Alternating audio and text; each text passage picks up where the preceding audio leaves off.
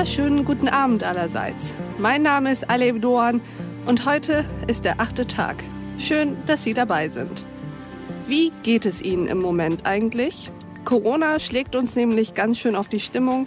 Wir diskutieren vor allem darüber, was wir nicht machen können und weniger darüber, was wir tun, wen wir sehen und wohin wir gehen können. Nach dem dunklen November freute man sich eigentlich sonst immer über den Dezember. Nicht, weil er weniger dunkel ist, aber weil er in seiner Düsternis glitzerte, strahlte und funkelte. Gemeinsames Plätzchen backen, Weihnachtsmärkte und Adventscafés ließen den Dezember trotz Eiseskälte erstrahlen. Vieles davon kommt aber in diesem Corona-Jahr nicht mehr in Frage und das drückt auf unsere Stimmung. Und genau darüber sprechen wir heute mit meinem Gast, Helmut Fuchs. Herzlich willkommen zum achten Tag, Herr Fuchs. Hallo, Frau Doan. Danke für die Einladung. Herr Fuchs, stellen Sie sich unseren Hörerinnen und Hörern doch einmal vor. Ja, gerne.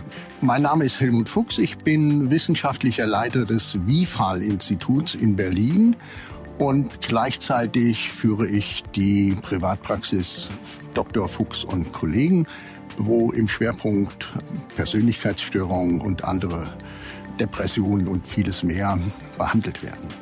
Im WIFAL-Institut bin ich als wissenschaftlicher Leiter verantwortlich für viele Studien, die wir durchgeführt haben, gerade ganz speziell dazu, wie unsere Stimmung nachhaltig beeinflusst werden kann und wie sie auch nachhaltig durch äußere Umstände, wie Sie es ja eben sehr schön genannt haben, auch beeinflusst werden. Und Herr Fuchs, Sie möchten uns heute ja Impulse geben, nämlich wie wir auch in dieser Zeit unserer Stimmung neuen Antrieb verleihen können. Deswegen haben Sie jetzt erstmal das Wort.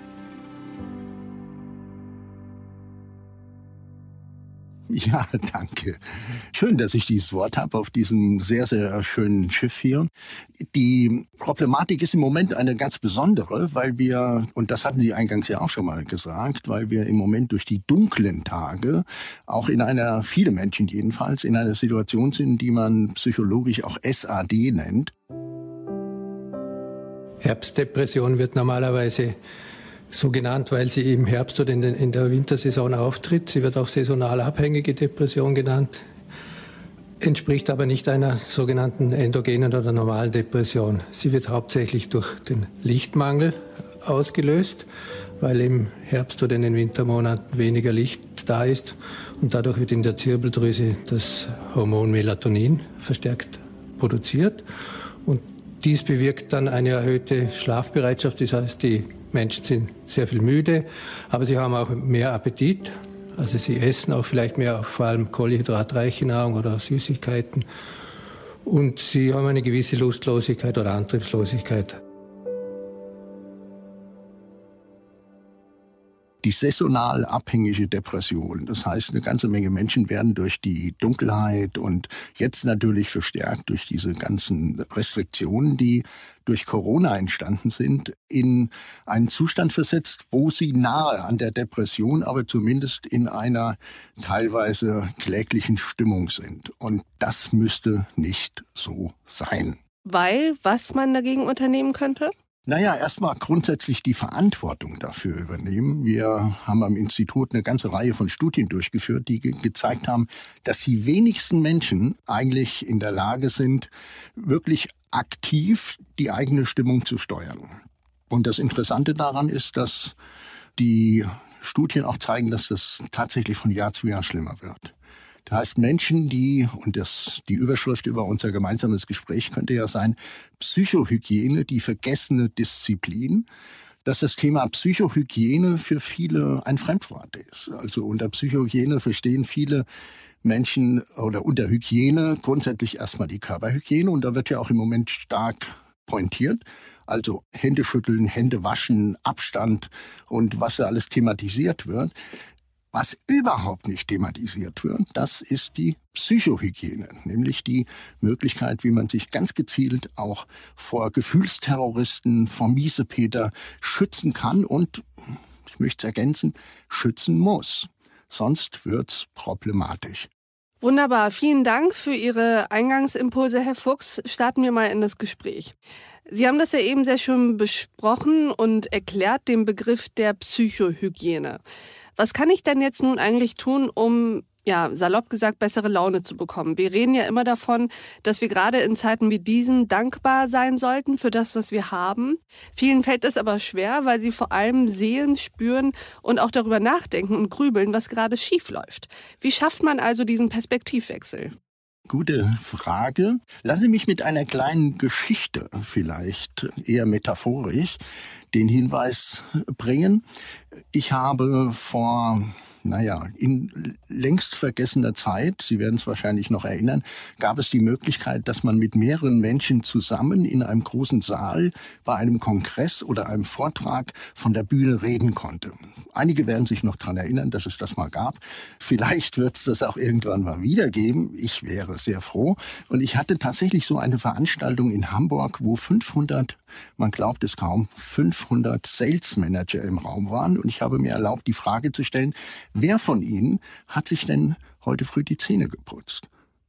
Ich wollte gerade sagen, ich hoffe alle. Ja, alle haben es gemeldet. Ob es so war, das war offen. Aber ich habe dann als nächste Frage gestellt, wer von Ihnen hat sich denn heute mal so zwei, drei Minuten auf den Tag vorbereitet? Mental. Wie viele? Was glauben Sie? Ein Drittel? Ach, das wäre schön. So gut wie keiner. Die meisten wussten gar nicht, wovon ich rede. Mhm. Und ich habe dann die Formel geprägt, dental schlägt mental. Und habe mir erlaubt, einige Tage später mal in einem Seminar eine Frau zu fragen, warum putze ich denn die Zähne? Dann sagt sie, weil es gesund ist. Und ich sage, nee. Sie stehen ja nicht vorm Spiegel und sagen, gesund, gesund, gesund, gesund, gesund, gesund, sondern sie putzen sich die Zähne, weil, was meinen Sie? Weil ich kein Karies kriegen will? Alles zu intellektuell, weil sie sich dran gewöhnt haben. Das ist der entscheidende Impuls. Die meisten Menschen gehen morgens automatisch hin, putzen sich die Zähne und wenn sie es mal nicht mehr schaffen oder vergessen haben, holen sie sich noch ein Dentalgummi an der Tankstelle, damit sie wenigstens das Gefühl haben, sie hätten es. Das heißt, über Jahrzehnte hinweg haben sie sich das angewöhnt. Und das beginnt ganz früh. Die Mutter steht nebendran und sagt so und da und da und da und hat die Stoppuhr vielleicht noch in der Hand. Und dann kommt sie in die Schule und da laufen Lehrer rum mit so einer riesengroßen Zahnbürste und erzählen ihnen was über Karies und Baktus. Aber niemand erzählt ihnen was, wie sie mit Ärger, ungünstigen Emotionen, Stress und so weiter umgehen können. Und das ist eigentlich das, woran wir arbeiten.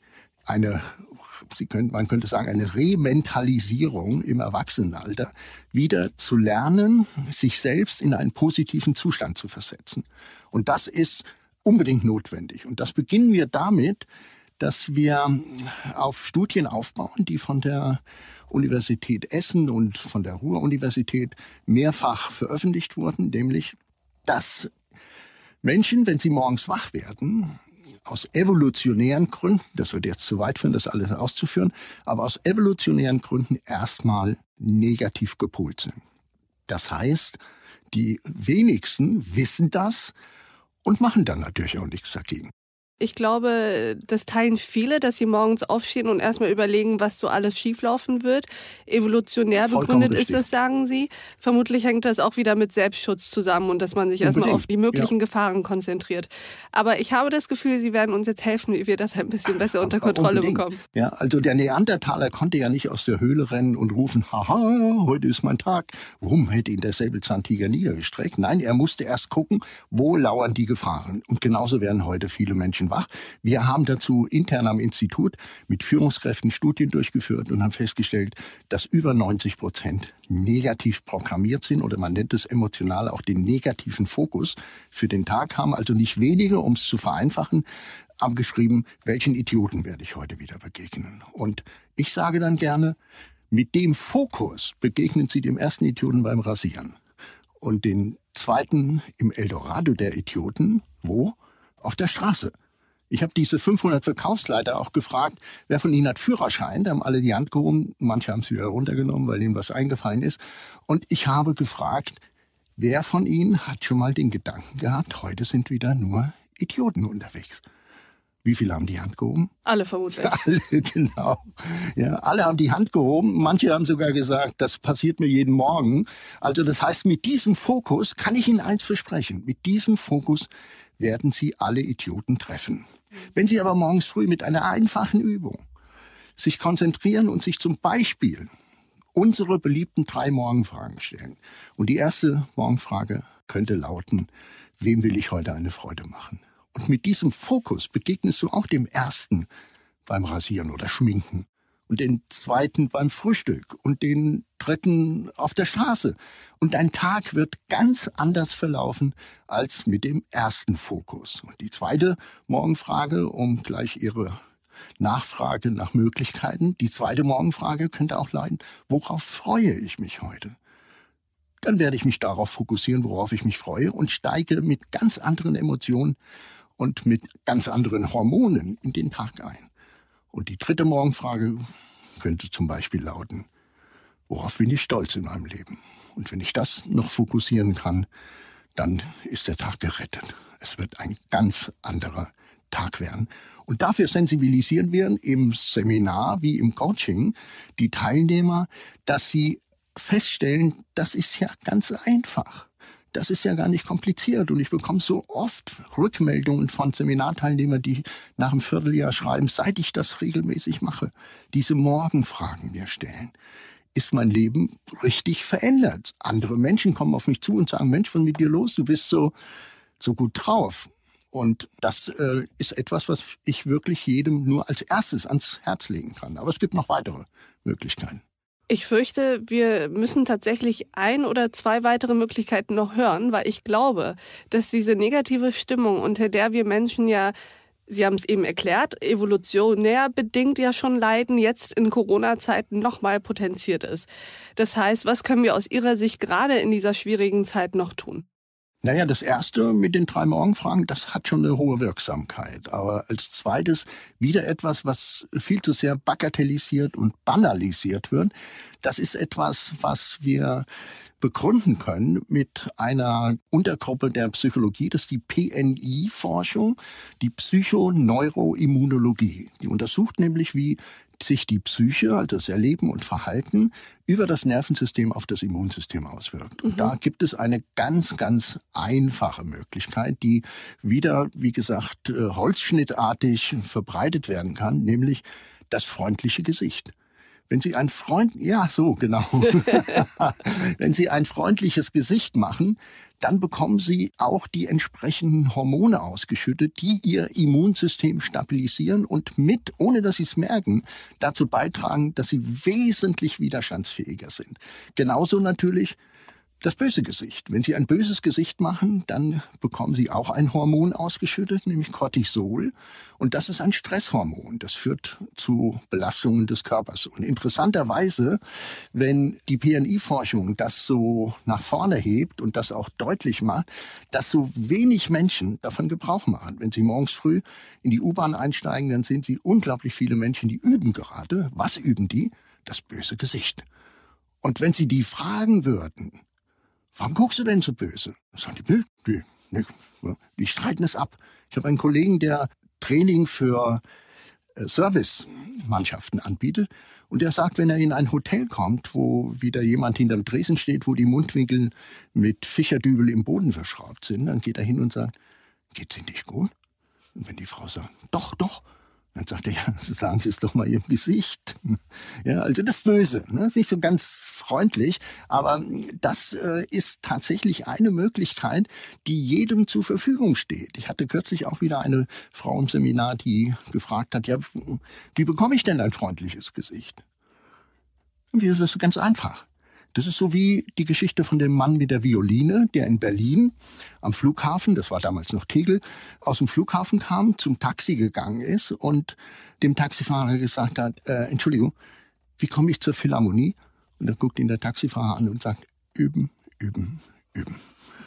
Und genau darum geht's. Das kann nur ein Berliner Taxifahrer gewesen sein. Die sind ja so ein bisschen leicht rotzig. Mhm. Ne? Und üben, üben, üben. Wenn Sie das freundliche Gesicht üben, so wie Sie jetzt zum Beispiel, und das kultivieren, dann werden Sie erstaunt sein, was das körperlich und sozial alles bei Ihnen ausrichtet. Aber wir möchten ja auch keine US-amerikanischen Verhältnisse, in denen jeder Mensch ein strahlendes Lächeln im Gesicht hat und man nicht und man irgendwie das Gefühl hat, das ist fake. Also Sie möchten lieber ein böses Gesicht fällen. Nein, das will ich auch nicht. ja, also, ja, ein paar ja. Schritte in diese Richtung, die hm. ich eben geschildert habe, die würden vielen Menschen gut tun. Denn letztlich ist das böse Gesicht genauso gefaked wie das freundliche Gesicht. Und wenn Sie die Möglichkeit haben, positive Hormonausschüttungen durch das freundliche Gesicht zu bekommen, dann sollten Sie es tun. Denn das ist etwas, was Sie kostenlos, ich sage sehr gerne dazu immer, schenk doch dein Lächeln dem, der keins mehr hat. Der braucht es am dringendsten.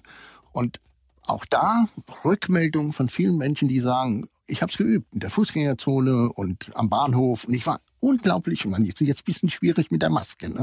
Ja. Also wir haben ganz speziell dazu Masken, wo das Lächeln aufgedruckt ist. Beziehungsweise man muss unter der Maske noch mal breiter grinsen, damit man es ein bisschen an den Augen an sehen kann. An den Augen, ganz genau. genau. Ja. ja, ja. Also ich sehe schon, Sie wissen, wo es darum geht. Dritte Möglichkeit ist natürlich das, was wir mit unserem Grundsatzprogramm, das nennt sich agiles Mindsetting und Inner Coaching immer wieder im Coaching auch nach draußen bringen. Das ist, dass Menschen lernen, Verantwortung dafür zu tragen, dass sie nicht darauf verzichten können, wenigstens einmal am Tag, besser dreimal am Tag, sich für zwei, drei Minuten zurückzuziehen und eine mentale Übung zu machen. Und da ist es völlig egal, was sie machen. Der amerikanische Meditationspapst Herb Benson von Stanford hat in einer Veröffentlichung mal sehr flapsig gesagt, der Erleuchtung ist es egal, wie du sie erlangst. Und insofern, ja, es, es muss nicht Yoga sein, es muss nicht progressive Muskelentspannung sein, es muss nicht Meditation sein. Eine Möglichkeit, die hilfreich mithilft, das eigene System etwas herunterzufahren. Und wir empfehlen dabei die Benson-Methode. Das ist eine Methode, die relativ einfach ist, läuft über die Atmung und bildhafte Vorstellungen eins und zwei. Würde jetzt auch zu weit führen, aber das machen wir ganz gezielt in Seminaren und im Coaching und das ist so einfach. Und die Menschen, die das einmal angefangen haben, die hören nicht mehr damit auf. Und erst dann, wenn sie tatsächlich es geschafft haben, dass damit so etwas wie ein psychologisches Schutzschild aufgebaut wurde, dann können sie tatsächlich auch dafür Sorge tragen, dass nicht jede schlechte Stimmung im Unternehmen, bei ihren Freunden auf sie überspringt, sondern sie haben dieses emotionale Schutzschild, das mithilft, so etwas abzuwehren. Und da können wir durchaus, ähnlich wie bei Corona, Anleihen nehmen und können sagen, okay, schau doch, wenn du Menschen kennst, die mit ihrer Negativität, und die meisten Menschen kennen solche Menschen. Ja, wenn du mit denen zwei Minuten gesprochen hast, hast du das Gefühl, du musst duschen gehen. Ja, das sind die Menschen, vor denen man sich hüten sollte. Lieber Menschen, wenn du in deren Aura eintauchst, gehst du gestärkt und mit einem positiven Gefühl wieder von dann.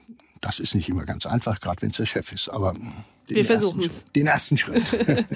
Ausgezeichnet. Herr Fuchs, vielen Dank. Ich fasse zusammen, positiv in den Tag starten, sich die drei Fragen stellen, ein bisschen lächeln, wenn man in den, in den Spiegel schaut und natürlich sich hin und wieder am Tag verteilt Zeit für sich selbst nehmen und ein wenig entschleunigen. Wenn ich ergänzen darf, besser noch als sich nur Zeit nehmen, richtig eine Methode zu lernen. Und eine Methode uns, lernen. Unsere Königsdisziplin ist autogenes Training oder die Benson-Methode. Das sind Möglichkeiten, wie man fernab jeder spirituellen Orientierung in kürzester Zeit sich konditionieren kann, um einen entsprechenden Relaxation Response Reflex, wie das so schön heißt, aufzubauen. Ausgezeichnet. Vielen Dank, Herr Fuchs, dass Sie heute uns besucht haben am achten Tag. Danke, es war und ist sehr schön. schön auch, liebe Hörerinnen und Hörer, dass Sie heute mitgehört und mitgedacht haben.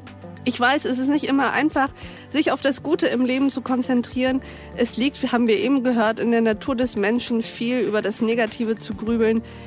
Doch wie wir über unser Leben denken, das liegt eben auch bis zu einem gewissen Grad in unserer Hand. Lassen Sie es uns also wagen, gemeinsam das Gute zu sehen und mehr zu lächeln. In diesem Sinne verabschiede ich Sie in den Abend und freue mich, wenn Sie im nächsten achten Tag wieder dabei sind. Bis dahin, auf sehr, sehr bald, Ihre Alev Doan.